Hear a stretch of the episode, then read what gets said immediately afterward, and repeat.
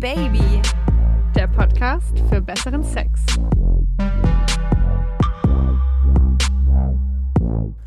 Hallo und schön, dass ihr mal wieder eingeschaltet habt.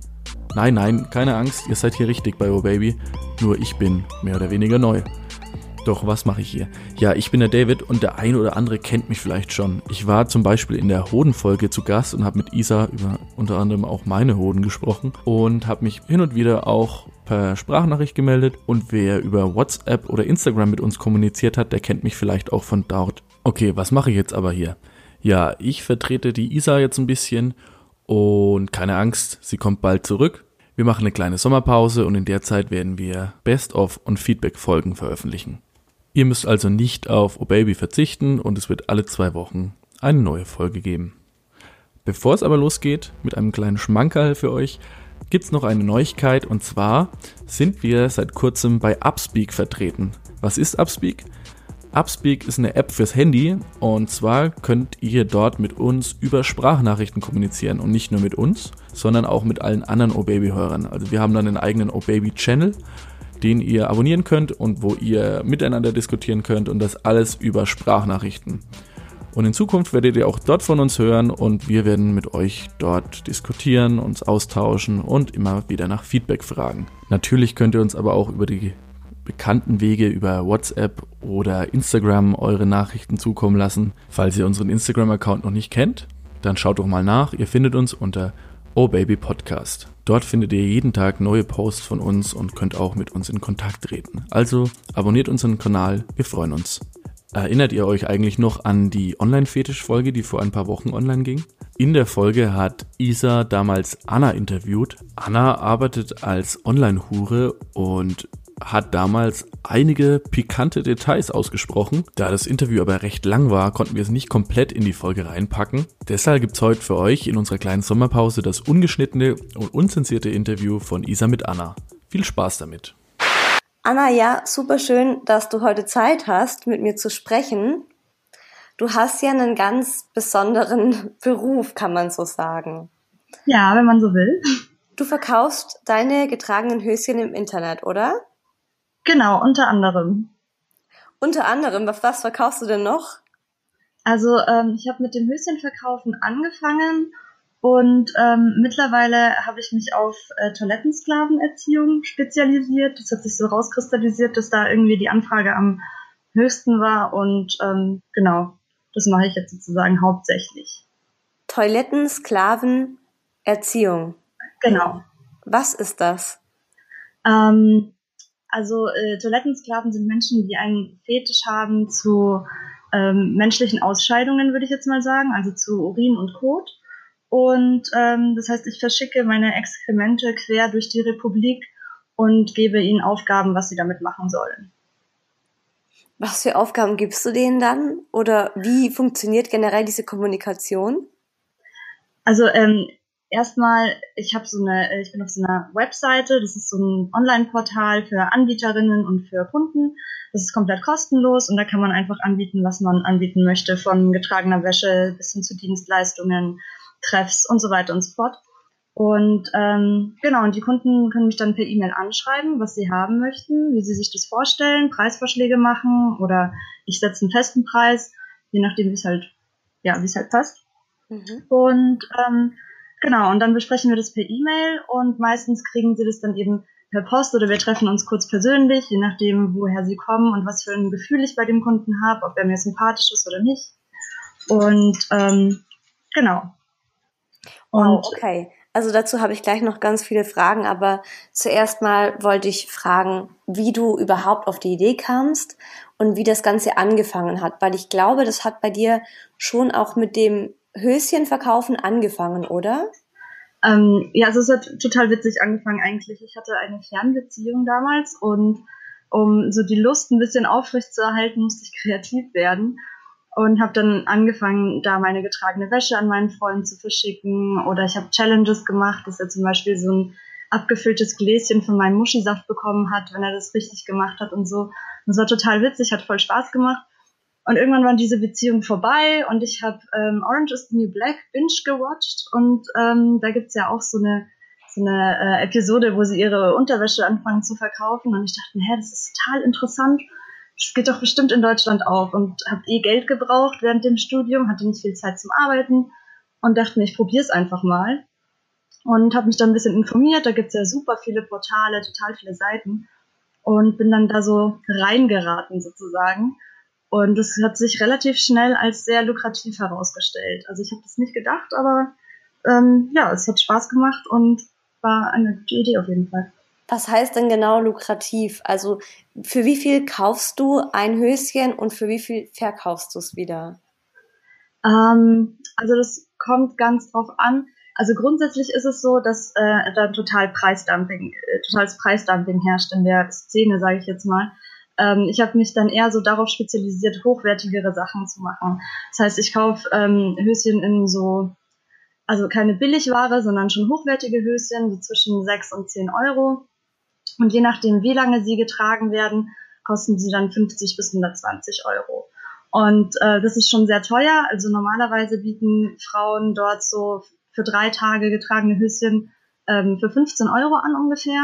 Und ich habe mich aber dazu entschlossen, das so ein bisschen qualitativ hochwertiger zu machen. Also ich verpacke es dann auch nett mit einer Schleife und mache noch so ein so ein Post-it mit rein, wo ich so einen Kussmund von mir drauf mache und so mit Lippenstift und ähm, ja, das kommt einfach dann total gut an.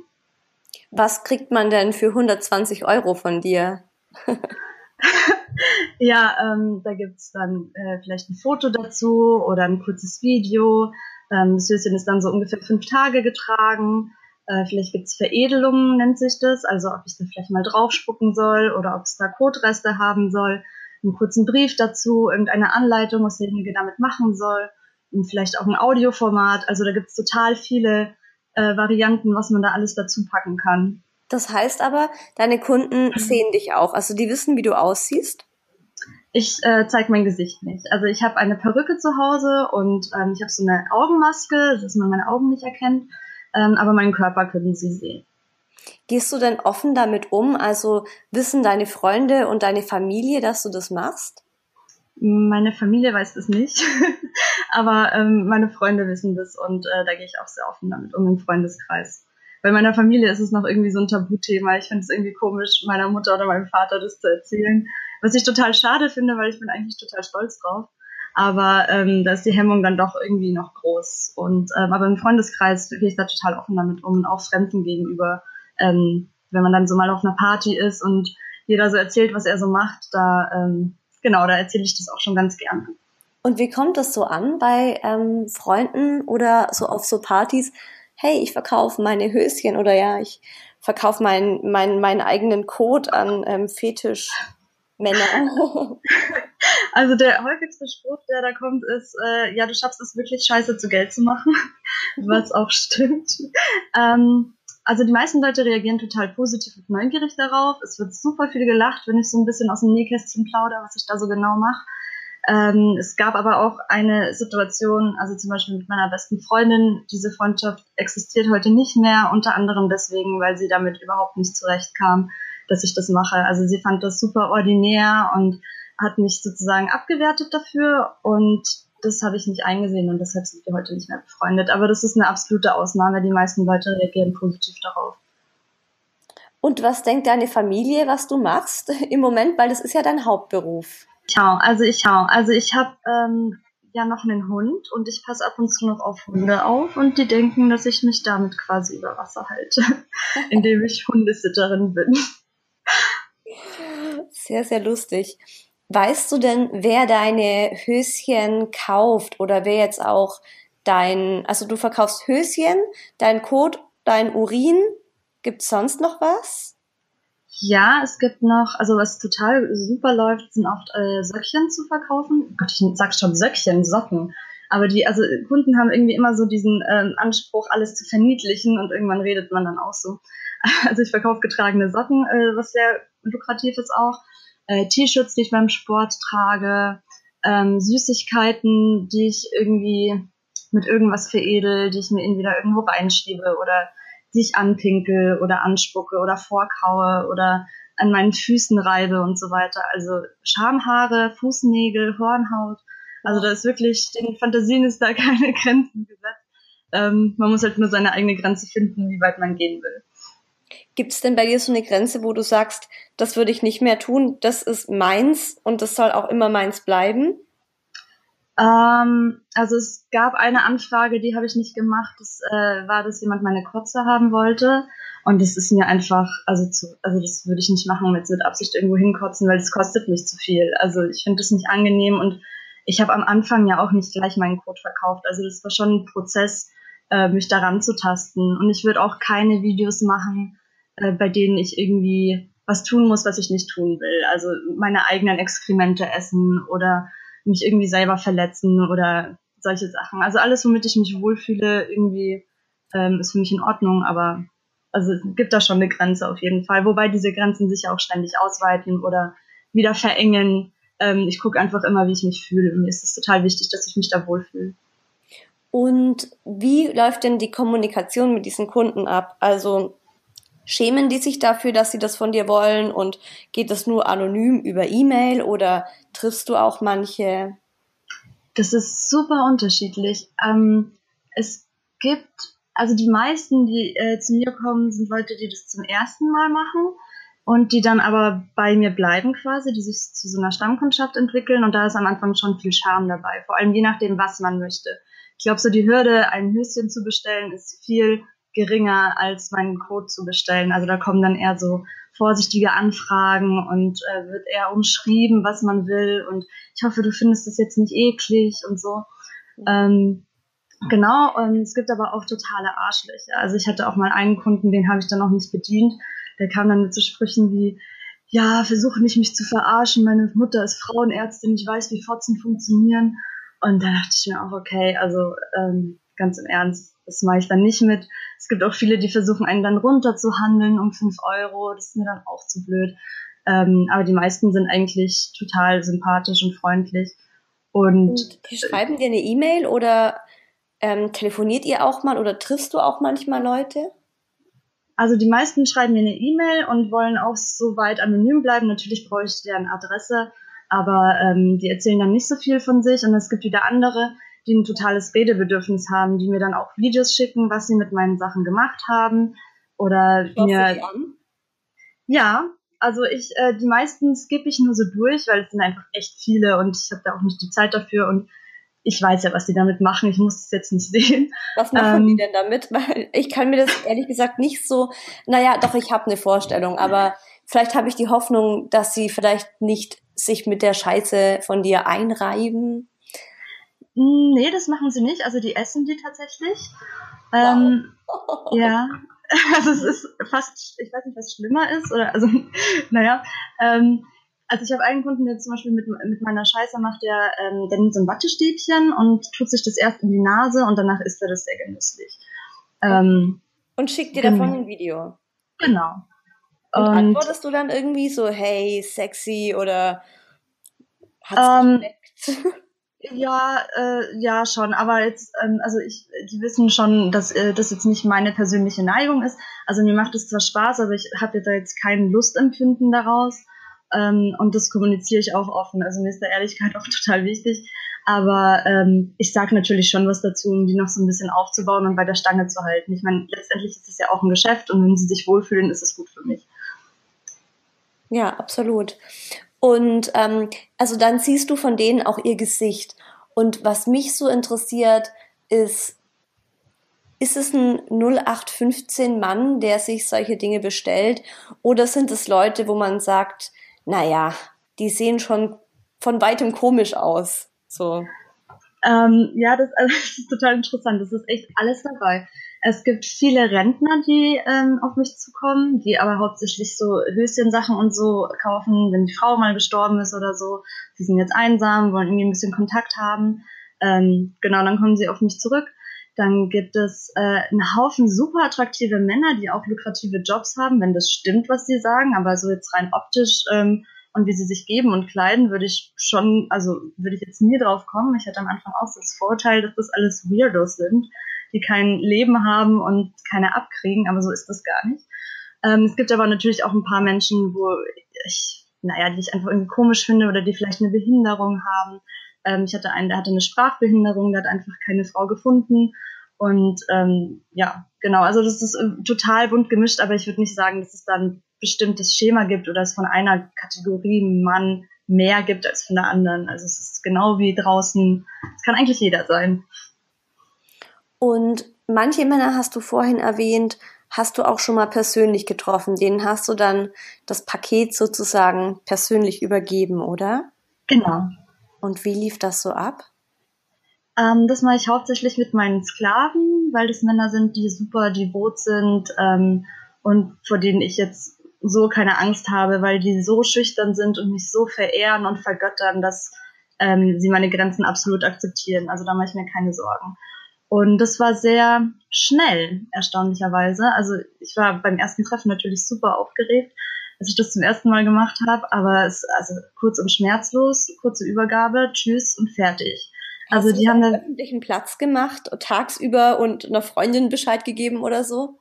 Genau, also ich habe äh, meinem Freund Bescheid gegeben, dass ich das mache und ähm, habe ihm auch gesagt, ja, ich, ich schreibe dir dann direkt danach, weil ich natürlich schon irgendwie auch Schiss hatte, was passiert da. Aber wir haben uns an einem Bahnhof getroffen und ähm, genau, das lief sehr gut und sehr schnell und äh, sehr unkompliziert. Und je öfter man das macht, desto mehr Routine kriegt man da rein. Und dann gibt's auch ein bisschen Smalltalk und dann ist es auch okay. Aber beim ersten Mal war es natürlich sehr, oh Gott, schnell raus aus der Situation. Ich finde das komisch. Ja. Das heißt, es sind auch jetzt so Stammkunden, oder? Denen du das halt immer wieder gibst und reist du dann für die auch so quer durch die Republik und zahlen die dann auch diese Anreise noch extra? Ähm, also Stammkunden ja. Ich habe hauptsächlich Stammkunden. Ähm, das äh, ist für mich auch einfacher, weil ich die Leute einfach kenne und weiß, dass sie zuverlässig sind. Äh, auf der anderen Seite, so quer durch die Republik reisen, das mache ich nicht. Also wenn jemand zu weit weg wohnt, dann muss er entweder zu mir kommen. Ich meine, ich bin ja hier die Domina und er ist der Sklave. Also wenn jemand hier Aufwand haben muss, ähm, dann ist das er und nicht ich. Und ähm, ja, genau, also das mache ich nicht. Also die müssen dann schon herkommen, aber die meisten äh, nehmen diesen Weg gar nicht auf sich, die wählen dann doch den Weg des Versandes. Gerade jetzt im Winter ist es ja ganz gut zum Versenden von solchen Geschichten. Weil sie schön lange äh, frisch halten. ja, also im Sommer ist es teilweise echt unangenehm, wenn ich dann zur Post gehe und man kann das noch so gut verpacken. Man riecht einfach ein bisschen was durch. Dieser latente Kackegeruch, der aus diesem Paket kommt ich weiß nicht, wie sehr das anderen Leuten auffällt, wenn, weil sie ja nicht wissen, was drin ist. Und, äh, und ich weiß es ja. Und boah, es ist so, es ist schon ein bisschen unangenehm, wenn ich mir dann vorstelle, das liegt dann bei der Packstation noch bei 30 Grad. Ich weiß es nicht. Aber das ist dann auch nicht mehr mein Problem. Also genau, im genau, Winter klappt es ganz gut. Nach drei Tagen wundert sich der Postbote, was er da austrägt.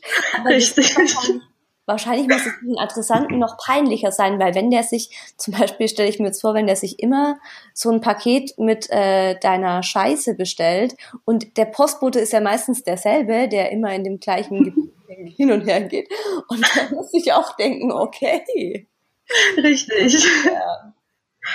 ja. Ähm, du hast gerade eben noch erwähnt, das fand ich ganz spannend, dass du einen Freund hast und dass er auch, also offensichtlich weiß, dass du diesen Job hast. Genau. Wie geht er damit um? Ähm, ganz gut. Also es ist äh, sehr witzig. Ich, also ich gehe ja wie gesagt sehr offen damit um und erzähle das eigentlich immer relativ schnell, damit ich auch weiß, woran ich bei dem anderen bin und dass derjenige auch weiß, woran er bei mir ist. Weil ich würde für niemanden diesen Job aufgeben. Ähm, also er, er ist selber Schauspieler, deshalb ist ihm das jetzt nicht so ganz fremd, weil im Prinzip ist ja das, was ich da mache, auch ein bisschen Schauspielerei. Der Hauptaspekt ähm, bei dem Beruf ist ja wirklich das E-Mail schreiben und Kundenkontakt haben. Also das Versenden ist ja nur eine ganz kurze Handlung davon. Ja. Ähm, genau, und da bin ich ja schon in einer anderen Rolle. Also ich bin da auch nicht 28, sondern ich bin da 23 und ich heiße anders und ich bin noch Studentin an einer katholischen Universität und so. Also da wird dann schon viel mit Klischees gespielt und so. Ähm, das heißt, ich bin auch in einer anderen Rolle und das ist ihm auch bewusst. Und ich spreche auch alles mit ihm ab. Also dieses ähm, das erste Treffen, was ich da gemacht habe, das war auch während dieser Beziehung und es war mir auch total wichtig, dass er dem zustimmt, dass ich da jemanden persönlich treffen darf. Äh, es war aber kein Problem für ihn und ähm, ja, er hat auch sehr viel Spaß daran, diese Briefe, die ich dann bekomme, auch zu lesen und da selber in die Rolle des anderen zu schlüpfen und mir das dann vorzulesen, wie er das interpretieren würde. Und das ist ganz, also ist echt eigentlich total witzig, eine Bereicherung auch. Ja, geil, da habt ihr im Endeffekt das Beste daraus gemacht. Also anstatt da irgendwie jetzt Scham zu entwickeln deinerseits und zu denken, ach, wenn mein Freund das rausfindet, findet er mich eklig. Ähm, ist es mal wieder, das merke ich so oft bei diesem Podcast, die beste Option, damit ganz offen und ehrlich umzugehen und dann kann man im Bestfall noch was für sein eigenes Sexleben dabei rausholen, oder? Ja, absolut. Und was auch total geil daran ist, auch wenn ich jetzt keine Lust daraus schöpfe, aber ich kann so dreckige Seiten von mir ausleben, die ich nie dachte, dass ich sie habe. Also ich bin so privat beim Sex total devot und da bin ich so die Dominante, die halt wirklich, also was ich mir für Sachen habe einfallen lassen teilweise, da erschrecke ich manchmal von mir selber, wie ätzend das ist, aber es macht auch so Spaß. Erzähl und, mal eine Geschichte. Eine Geschichte, also, wo du meintest, oh mein Gott, bin ich das noch, bin ich das noch selbst oder was ist hier gerade passiert? Ähm, ja, oh Gott, ich weiß gar nicht, welche ist denn da die beste? also eine Sache war, ja, also ich habe so zwei Favorites eigentlich. Ähm, die eine ist, also es sind eben beides äh, Toilettensklaven gewesen. Der eine hat bei seiner Mutter gewohnt und ähm, ich habe ihm dann gesagt, er soll einen Slip von seiner Mutter klauen und mir schicken. Das hat er dann gemacht und ich habe dann auf diesen Slip gekackt und den so komplett eingematscht. Ähm, zwei Liter, nein Quatsch, zwei Flaschen, also ein Liter Urin äh, mit reingepackt und äh, ihm dann geschickt und ihm gesagt, er soll diesen Slip in meinem Urin auswaschen und danach diese ganze Brühe trinken und mir ein Video davon schicken. Wow. Und das hat er gemacht. Und das war, also, wo ich mir dachte, oh Gott, wie komme ich denn auf sowas? Das ist total krass. Aber er fand das, also ich weiß ja, sie stehen drauf, ich tue denen ja eigentlich nichts an, sondern ich tue ihnen ja irgendwie was Gutes. Und das fand ich aber schon irgendwie heftig.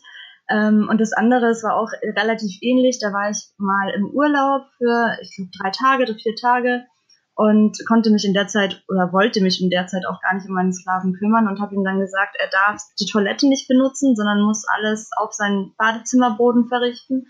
Und als ich wiedergekommen bin, habe ich ihn aufgetragen, das alles mit seinem Mund aufzusaugen und aufzuessen.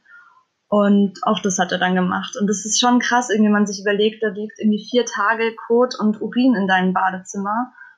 Und danach musst du es noch essen. Also ich fand das richtig eklig. Aber es hat mir auch irgendwann Spaß gemacht, mir solche Sachen auszudenken und ähm, da immer krasser zu werden. Ja. Hast du da nicht Angst? Also ist es nicht gefährlich, wenn man seinen eigenen Kot isst, dass sie da irgendwie eine Ver Lebensmittelvergiftung davon kriegen? Also es gibt natürlich Darmbakterien, die da drin sind und ich glaube, bei so alten Kot ist es auch ähm, ist ein, bestimmt, ein bestimmtes Risiko dabei. Ähm, aber die Menschen sind ja nicht willenlos. Also ich äh, gestatte jedem irgendwie ein bisschen Eigenverantwortung auch zu und wenn jemand etwas nicht machen will, dann muss er es nicht machen. Also natürlich gibt es dann von mir eine Konsequenz, klar, aber davon lebt ja das Spiel auch von äh, Machtspielen, Dominanz, Bestrafung und so weiter. Deshalb, ähm, ich teste dann auch meine Grenzen aus und die Grenzen meines Sklaven und ähm, genau, und da entwickelt sich dann auch so eine Beziehung irgendwo. Es ist ja nicht nur Kunde Domina, sondern irgendwann kennt man den anderen ja auch und weiß, was er gern mag, was er nicht so gern mag. Und äh, ich glaube, dass das, also ich, ich äh, finde, dass jeder da auch ein bisschen eigenverantwortlich sein muss. Meine letzte Frage an dich. Hast du denn so das Gefühl, dass solche Fetische, vor allem die, die es eben im Netz jetzt gerade gibt, von denen wir gesprochen haben, dass die bei uns heute noch ein Tabu sind? Ja, ich glaube schon. Also schon allein, wenn ich mir so die Reaktionen anschaue von diversen Leuten, wenn ich davon erzähle, ähm, klar, es wird gelacht und so, aber es ist für viele Leute total fremd, dass es Menschen gibt, die sowas machen. Und also Höschen schnüffeln können einige noch nachvollziehen, aber auch da, das ist ja schon ein Tabu, irgendwie das Höschen seiner Mitbewohnerin irgendwie ähm, aus der Schmutzwäsche zu holen oder so. Es wird ja auch alles so als schmutzig gesehen. Und viele dieser Männer, äh, die ich habe, die haben ja auch Beziehungen oder Ehefrauen und trauen sich einfach nicht, das in ihrer Beziehung auszuleben und müssen deshalb wahnsinnig viel Geld für mich zahlen, damit sie das machen können. Und das ist, also ich glaube schon, dass das ein Riesentabu ist. Okay. Genau. Wow, ich finde es so spannend, was du machst. Wahnsinn, ähm, extrem cool. Also finde ich auch total gut, dass du da so offen damit umgehst, weil ich eben auch denke, es gibt ja diese Menschen, die dieses Bedürfnis haben und man sollte sich dafür nicht schämen müssen, finde ich. Also das Einzige, finde ich, wo man jetzt nicht offen ausleben sollte, ist eben, also sexualitätmäßig finde ich natürlich immer Kinder und Tiere, das ist klar, sobald der andere davon irgendwie einen Schaden trägt. Genau. Aber alles, wo du selbst mit dir, mit dir selber ausmachst, also Höschen, Urin, Kot, Spucke, was weiß ich, Fingernägel, ja, mein Gott, also lasst doch die Menschen, wenn es ihnen Spaß macht. Deswegen finde find ich das auch. cool, dass du damit offen umgehst und da auch nochmal so ein bisschen wahrscheinlich selbst einen Tabubruch begehst, weil du das dann einfach mal ansprichst und aussprichst. Schön, dann wünsche ich dir noch, äh, ja, noch, noch einen schönen Tag. Dankeschön, und dir auch. So, also ich muss sagen, ich finde das Interview auch ziemlich krass, aber auch ziemlich spannend. Man glaubt gar nicht, was es alles an verschiedenen sexuellen Formen gibt. Aber genau dafür sind wir ja da. Auch während unserer Sommerpause. Also lasst uns gerne jeden Tag eure Nachrichten, Sprachnachrichten und alles andere zukommen. Stellt uns Fragen, egal über Instagram, über WhatsApp oder ganz neu über Upspeak. Ladet euch die App doch mal aufs Handy, probiert sie aus und lasst uns da eure Sprachnachricht zukommen. So, das war's für heute aus unserem kleinen Sommerpausen-Special. Mir bleibt nur zu sagen, vielen Dank fürs Zuhören, bis zum nächsten Mal und kommt doch mal wieder. Oh